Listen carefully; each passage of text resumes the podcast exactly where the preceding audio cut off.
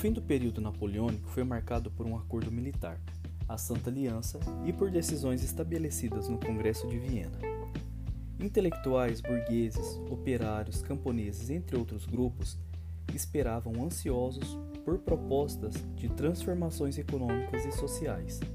A restauração de 1815 não conseguiu remover a influência das ideias que brotaram na Revolução Francesa, de modo que manifestações seguiram pela Europa apoiadas por setores médios da sociedade. Nesse período foi possível perceber também o rechaço e o restabelecimento das fronteiras nacionais anteriores às conquistas de Napoleão, medida que buscava o retorno da aristocracia às suas posições de poder.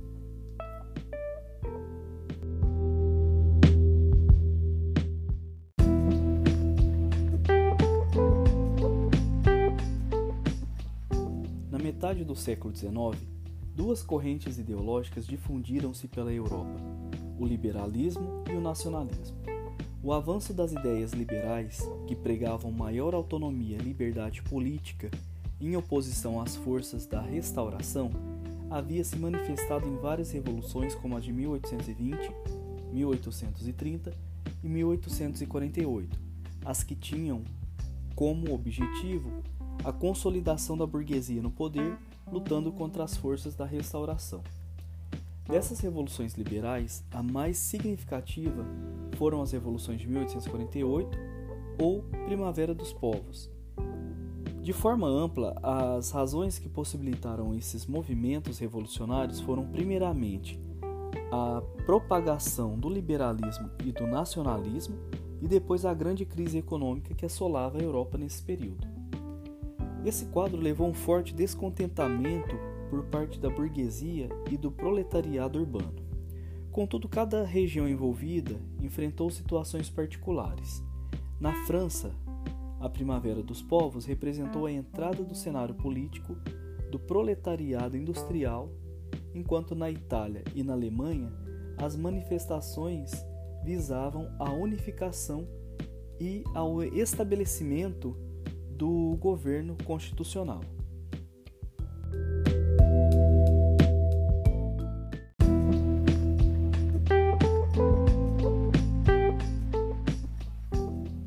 nacionalismo deve ser compreendido como o sentimento de pertencimento de uma nação, de uma comunidade organizada em termos sociais, políticos e culturais, delimitada no tempo e no espaço. O conceito de Estado pode ser entendido como a definição do centro regulador da vida pública. Um Estado pode estar organizado como monarquia, república ou outro modelo Apesar da falta de consenso para estabelecer essa base comum, uma possibilidade é considerar que a nação é um conjunto de pessoas que compartilham de passado histórico, língua, religião e costume e que reconhecem sua unidade como nação. Estado-nação, por sua vez, pode ser definido como um estado composto de uma nação, ou seja, um povo soberano, com território definido. Os movimentos nacionalistas surgem onde há uma nação que não reconhece o governo que a representa. No caso italiano e alemão, floresceu primeiro a ideia de nacionalismo, para depois ocorrer a formação da organização do Estado como um todo. Daí o nacionalismo ter sido um dos catalisadores das unificações. Dentre os fatores que contribuíram para o surgimento inicialmente da ideia de nação, e concomitantemente da ideia de nacionalismo, pode-se elencar em primeiro lugar o surgimento e a consolidação das línguas vulgares, que são os idiomas nacionais.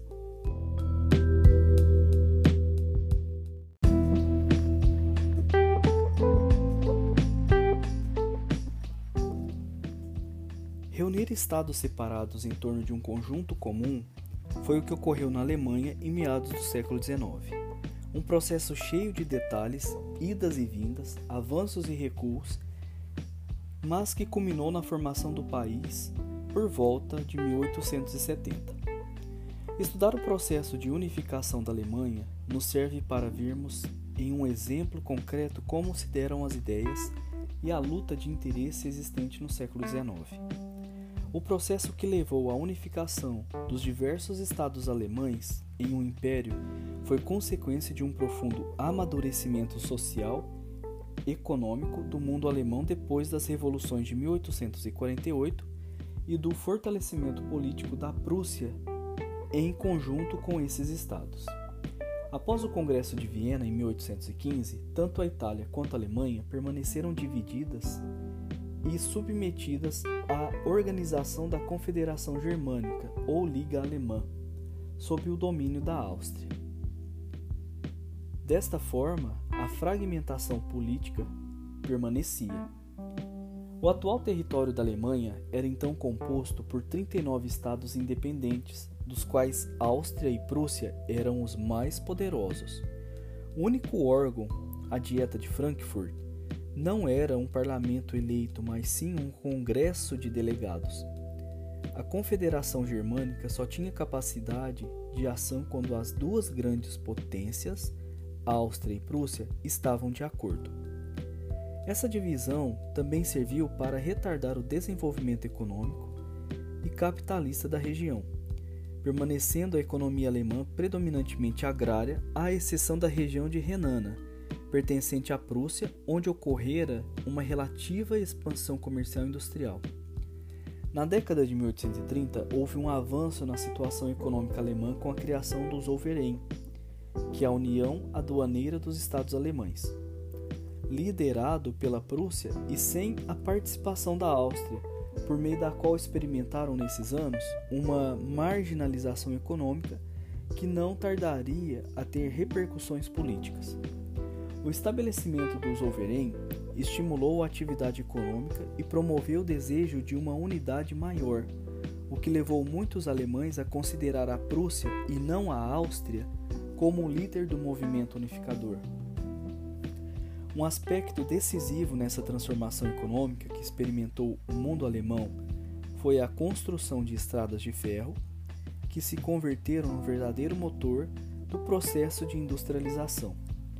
A primeira linha entre Nuremberg e Ford foi inaugurada em 1835.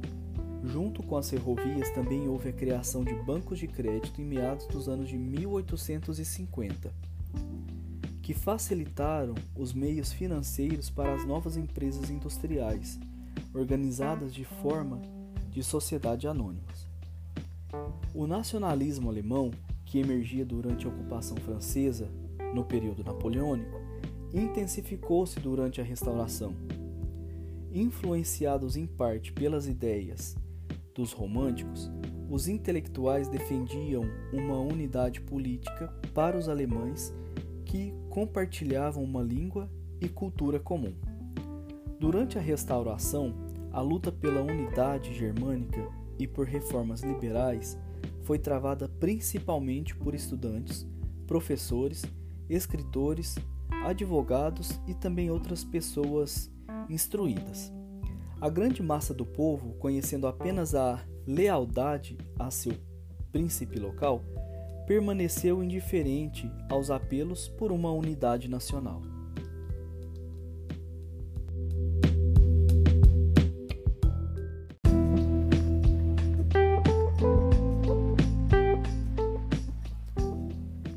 Março de 1848, houve levantes populares em todos os estados da Confederação.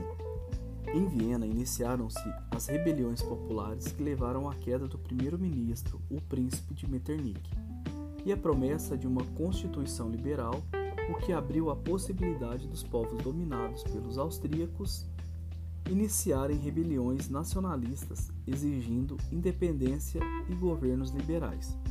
Em maio, Reunidos vários revoltosos representantes das várias tendências políticas e dos estados alemães, rebelados acabaram realizando a Convenção de Frankfurt, que era encarregada de criar uma Alemanha unificada e liberal e decidir se queria uma grande Alemanha, com a inclusão da Áustria, ou uma pequena Alemanha, federada em torno da Prússia e sem a Áustria decidiu-se por uma Alemanha federada e unificada com um parlamento governada pelo rei da Prússia e sem a participação da Áustria. Os deputados escolheram Frederico Guilherme IV como imperador da Nova Alemanha, que recusou, porque, nas palavras do historiador Marvin Perry, jamais colocaria uma coroa dada a ele por gente comum durante um período de agitação revolucionária.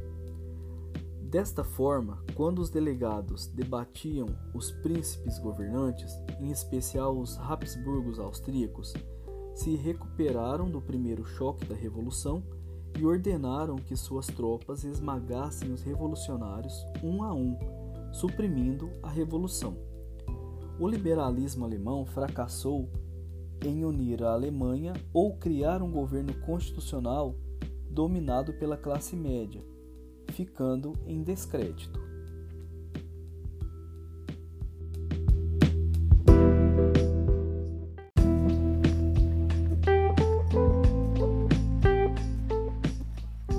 Durante o século 17 e 18, os reis prussianos tinham formado um exército rigorosamente disciplinado e treinado.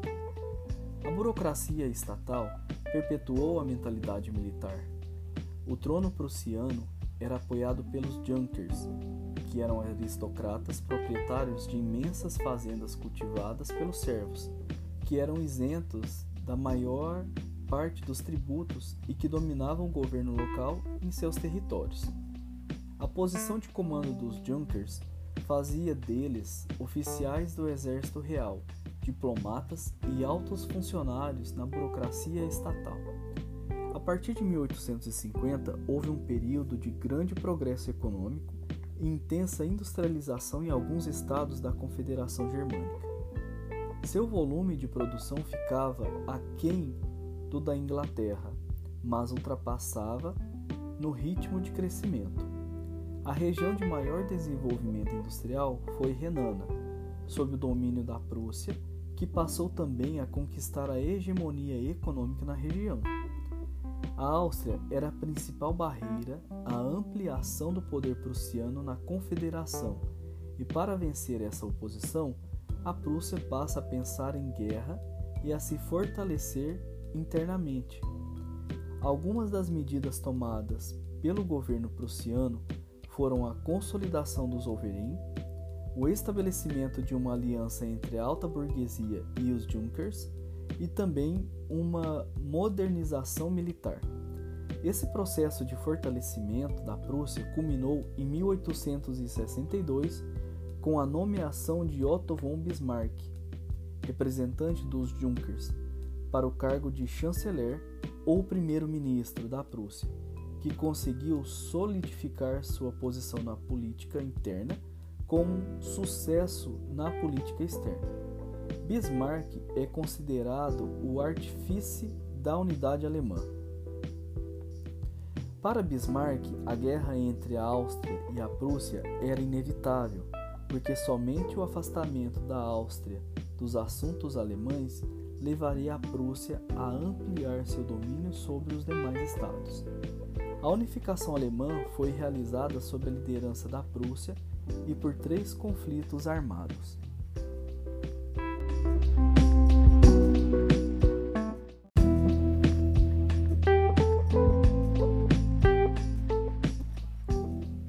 Século 17 e 18, os reis prussianos tinham formado um exército rigorosamente disciplinado e treinado.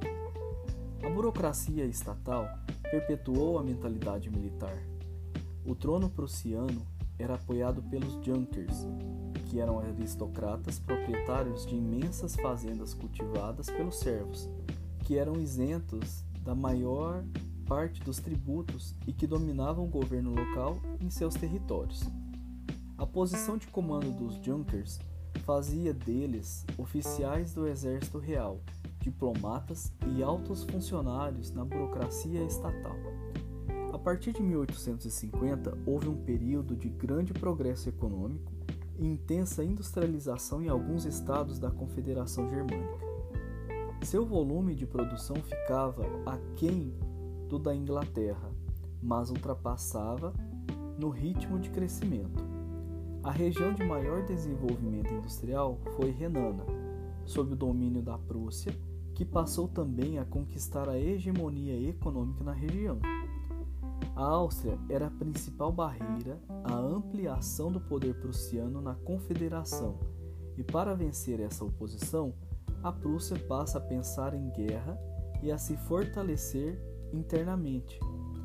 Algumas das medidas tomadas pelo governo prussiano foram a consolidação dos Overin, o estabelecimento de uma aliança entre a alta burguesia e os Junkers e também uma modernização militar. Esse processo de fortalecimento da Prússia culminou em 1862 com a nomeação de Otto von Bismarck, representante dos Junkers, para o cargo de chanceler ou primeiro-ministro da Prússia, que conseguiu solidificar sua posição na política interna com sucesso na política externa. Bismarck é considerado o artífice da unidade alemã. Para Bismarck, a guerra entre a Áustria e a Prússia era inevitável, porque somente o afastamento da Áustria dos assuntos alemães levaria a Prússia a ampliar seu domínio sobre os demais estados. A unificação alemã foi realizada sob a liderança da Prússia e por três conflitos armados.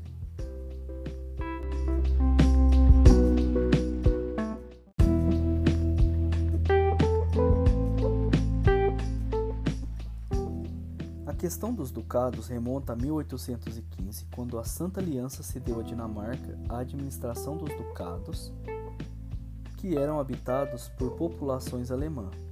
Em 1863, os ducados foram anexados ao território dinamarquês, o que forneceu a Bismarck o pretexto para iniciar a guerra pela unificação da Alemanha. A Áustria aliou-se à Prússia, esperando impedir que esta anexasse os territórios. A Dinamarca foi vencida e cedeu o domínio dos ducados. Bismarck aproveitou-se da disputa gerada em torno da partida desse território para instigar a Áustria a guerrear. Os austríacos, por sua vez, estavam convencidos de que a Prússia deveria ser derrotada para que conservassem sua influência sobre os assuntos alemães.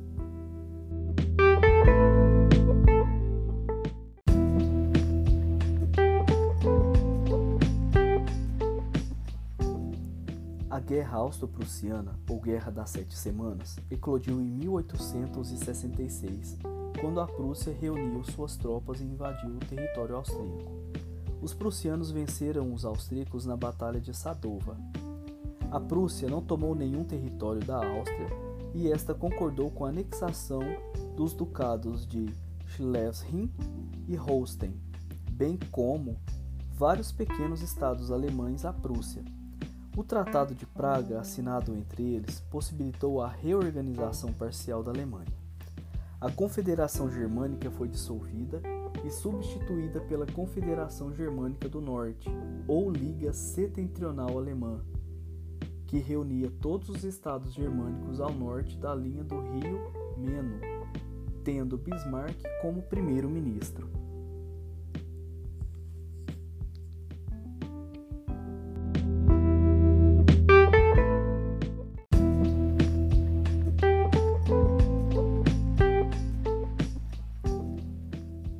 Completar a unificação, Bismarck teria que conduzir os Estados do Sul para a nova confederação. Esse, porém, era católico e hostis ao autoritarismo prussiano. Bismarck esperava que uma guerra entre Prússia e a França inflamasse os sentimentos nacionalistas dos alemães do Sul e os unisse à nova confederação. Se a guerra servia aos propósitos de Bismarck, também não estava fora das cogitações de Napoleão III, o imperador francês, que se opôs à anexação dos estados alemães do Sul à nova confederação. A França temia que o surgimento de uma Alemanha unificada rompesse o equilíbrio do poder no continente e que o Império Alemão se transformasse na maior potência da Europa. Dessa forma, a antiga rivalidade austro-prussiana foi substituída a partir de 1866 pela, re... pela rivalidade franco-prussiana.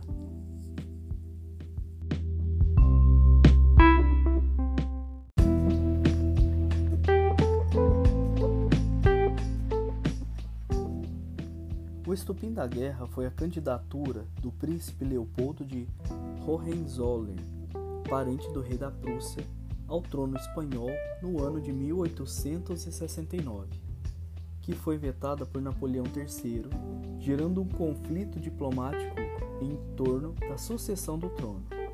Em julho de 1870, Napoleão III declarou guerra à Prússia.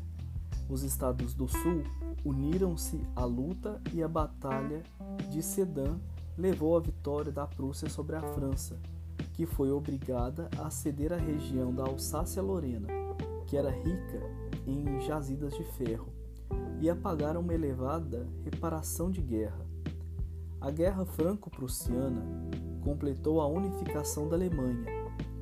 A 18 de janeiro de 1871, no Palácio de Versalhes, os príncipes alemães outorgaram a Guilherme I o título de Kaiser imperador dos alemães. Teve aí a fundação do Segundo Reich e o surgimento de uma poderosa nação na Europa Central.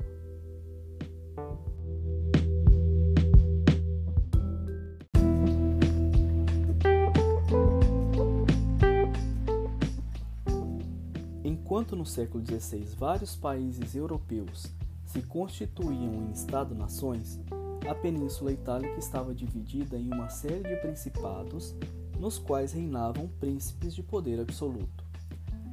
No século XVIII, a Áustria obteve o domínio da Lombardia, da Toscana, de Nápoles e Sicília, e os então ducados de Savoia, do Piemonte e de Sardenha.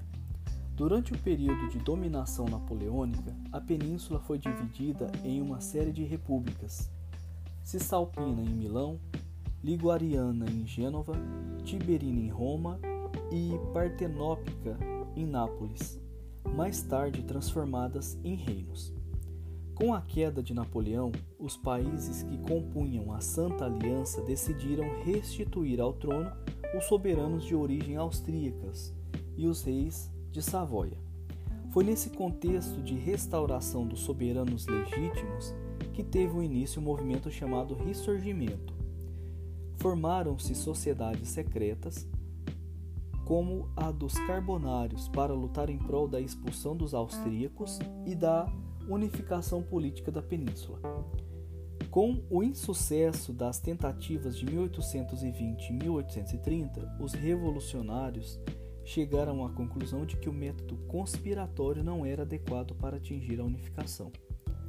Um desses revolucionários, chamado Giuseppe Manzini, fundou em 1831 o movimento da Jovem Itália, que defendia os ideais republicanos. Esse movimento acreditava que a unificação da península deveria ser feita pelo povo, sendo, portanto, dever de intelectuais dar uma educação política ao povo. Ainda que não tenha levado à unificação, as revoluções de 1848 foram definitivas para prepará-los. O rei do Piemonte e Sardenha, Carlos Alberto liderou a chamada Primeira Guerra de Independência Italiana.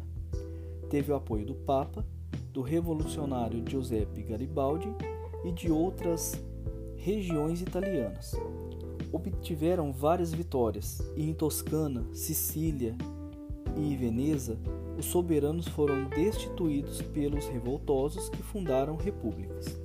No entanto, os aliados temiam a supremacia do rei de Piemonte e de Sardenha e retiraram seu apoio a ele. O Papa, compadecido com os católicos austríacos, também retirou seu apoio à guerra.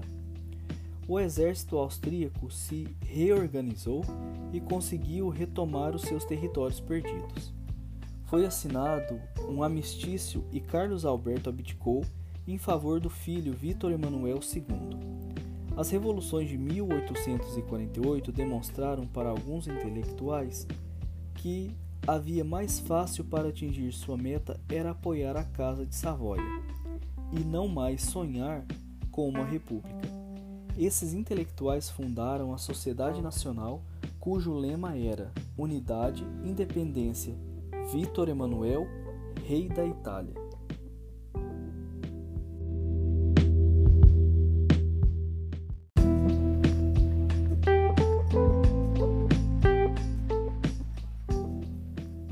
Revoluções de 1848, o reino de Piemonte tornava-se uma monarquia constitucional.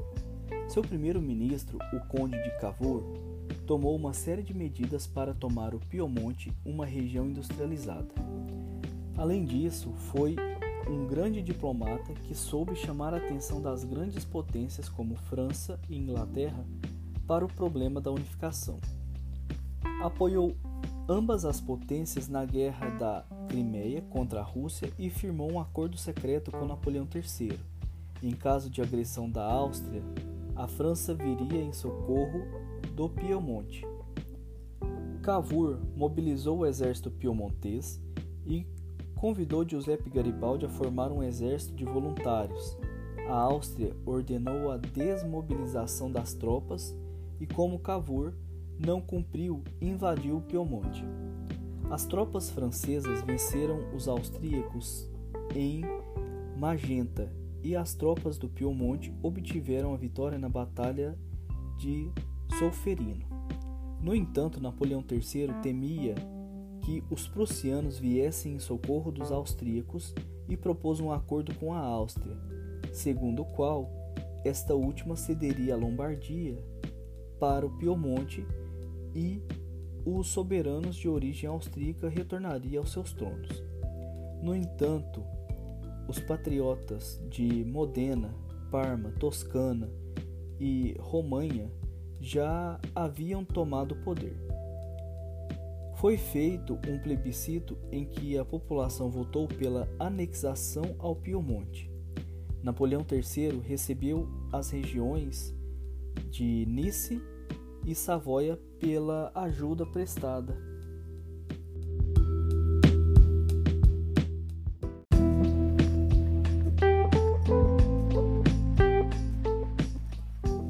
Garibaldi buscou apoio popular, abolindo a taxa sobre a moenda do trigo e prometendo terras àqueles que lutassem pela pátria.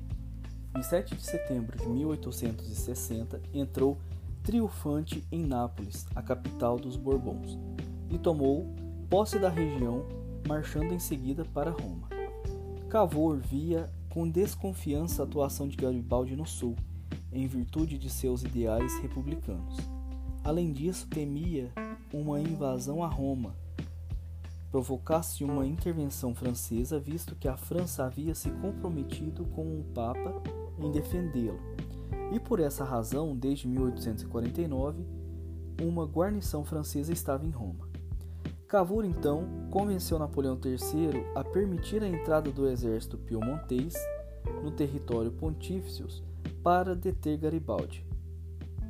Nesse interim ocorreram plebiscitos na Hungria e nas Marcas, território do Papa, onde foi escolhida a anexação das regiões ao reino do Piemonte. Garibaldi preferiu não entrar em atrito com o rei em 1861 cedeu suas conquistas a ele. Calvur revogou as promessas feitas ao povo por Garibaldi e a legalização da revolução se completou, mas para a unificação ser completa, faltava ainda Roma e Veneza. Em 1866, durante o conflito entre a Prússia e a Áustria, a Itália apoiou os prussianos que saíram vitoriosos e foi recompensado com Veneza. Em 1871, em decorrência da Guerra Franco-Prussiana, a França retirou suas guarnições de Roma. Vítor Emanuel, aproveitando-se da situação, tomou posse de Roma e se tornou capital da Itália. Formou-se assim o Reino da Itália.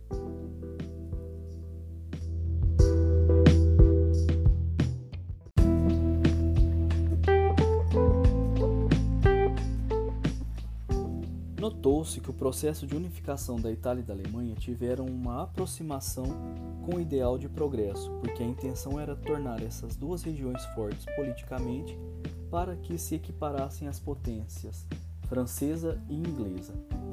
Segundo o historiador Eric Robensbaum, o nacionalismo desta época estava relacionado ao progresso, tanto que as unificações foram levadas adiante pelas regiões industrializadas, o Piemonte na Itália e Prússia na Alemanha. Além disso, existia um grande interesse por regiões ricas em minério como ferro e carvão, que ficava na Alsácia e na Lorena, que eram imprescindíveis para a economia da época. Nas unificações italiana e alemã, a língua, a história comum e a etnia apare aparecem como os principais argumentos do nacionalismo. Era por intermédio delas que se tentava identificar os traços típicos italianos e alemão. Na segunda metade do século XIX, criou-se a relação entre língua e nação, pois desde a década de 1840 a língua desempenhou papel significativo no conflito internacional. As fronteiras naturais, como rios e montanhas, não eram mais determinantes, mas sim tudo aquilo que diferenciava uma comunidade de outra, como a língua, os costumes, as lembranças, etc. A língua havia se tornado um fator de diplomacia internacional. Esses aspectos é bem mais visíveis na Itália. Um bom exemplo é o constante resgate do Império Romano, salientando o destaque que os italianos desfrutaram da antiguidade e na Renascença, a fim de motivar a recuperação desta posição na Europa. Antes do nacionalismo, a etnia servia mais para diferenciar estratos sociais do que comumente as comunidades internas. As comunidades se diferenciaram mais pelo que não eram do que por características exatas. Na unificação da Alemanha, porém, observa-se que na ocasião da Guerra dos Ducados, Bismarck tentou reaver territórios ligados à Dinamarca, com base no argumento de que ali viviam germanos.